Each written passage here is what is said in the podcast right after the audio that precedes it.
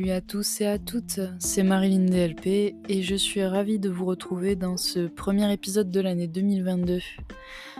Nous nous étions quittés en 2021 avec euh, ce que j'en avais retenu et je vous avais invité à faire euh, de même pour euh, connaître votre direction pour la nouvelle année. Et un mois vient déjà de s'achever, les soldes d'hiver arrivent bientôt à leur terme et cela tombe pile poil dans la thématique que je vais aborder dans cet épisode. Je ne vais pas vous partager de bons plans ou des codes promo car je n'en ai pas, mais je vais aborder le sujet du minimalisme qui, je trouve, n'est pas si connu que ça en France alors qu'il s'agit d'un moyen de consommation non abusive, euh, comme on nous pousse souvent à le faire au travers des pubs et des placements de produits incessants au travers des réseaux sociaux et de la télévision.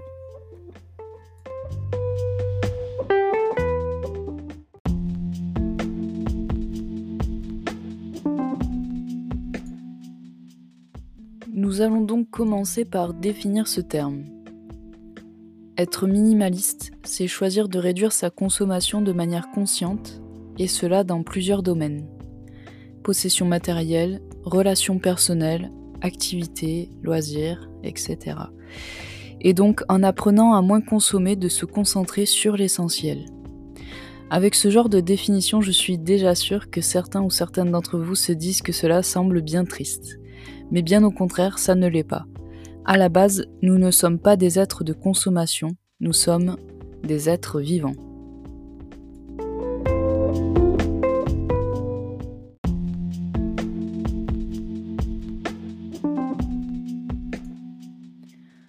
Je ne vous l'apprends pas, mais la consommation devient néfaste si on ne parvient plus à la contrôler.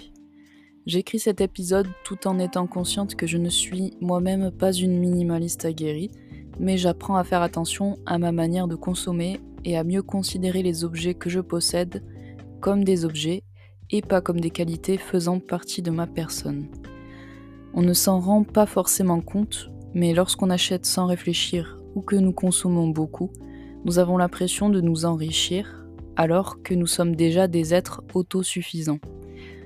Cependant, dans notre société actuelle, on nous pousse beaucoup plus dans le versant de la consommation que dans celui de la réflexion, et ce, dans tous les domaines. Il s'agit de savoir éduquer sa manière de consommer de manière plus raisonnée, et d'apprendre à se satisfaire du nécessaire. D'ailleurs, pour citer le célèbre Lao Tse, celui qui sait qu'il possède suffisamment est riche. Et ce n'est pas donné à tout le monde, même aux personnes les plus riches du monde.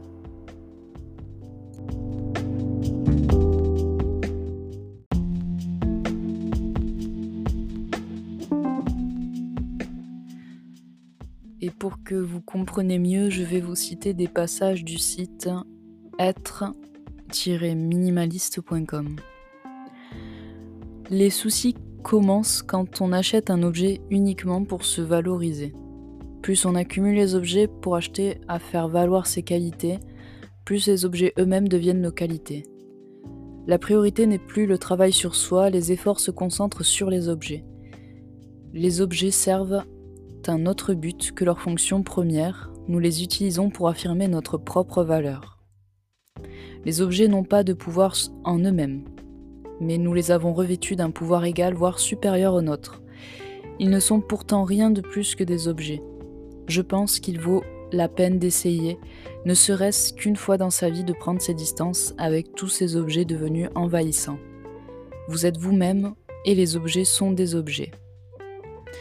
Il n'est pas toujours facile de l'admettre, mais nous achetons souvent des objets pour projeter une certaine image de nous-mêmes, vous n'êtes pas ce que vous possédez. Quand vous serez vieux, vous ne serez pas fier de vos objets, mais de ce que vous avez fait dans la vie, c'est-à-dire dans l'espace entre ces objets.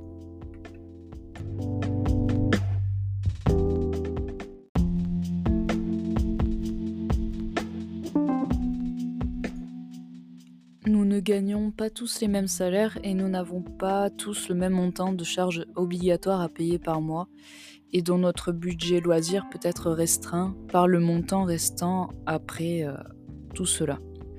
Ce qui ne veut pas dire qu'il n'est pas important d'établir un budget par catégorie de dépenses afin de déterminer ce qui est nécessaire ou pas à l'instant T.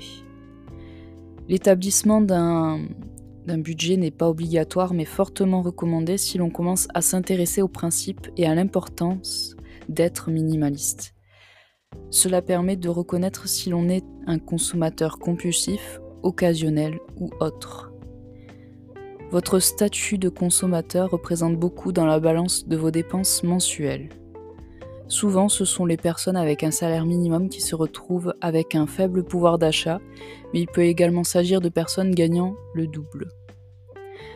Tout dépendra de, des charges obligatoires à payer ainsi que de la consommation non essentielle supplémentaire. Il n'y a aucun but à dénigrer les personnes qui consomment par plaisir ou par manque. Cela arrive lorsque j'effectue un achat compulsif que je regrette dans les minutes qui suivent et je sais très bien que ça arrive à tout le monde.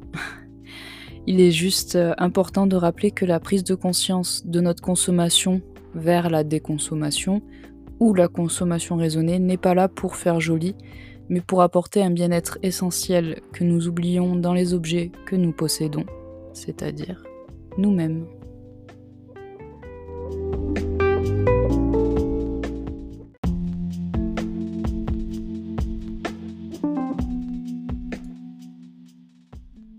De conclusion à cet épisode que j'ai adoré écrire, car il s'agit là d'un sujet qui me passionne depuis que nous connaissons cette fameuse période, et qui m'a permis de me remettre en question dans mon comportement en tant que consommatrice.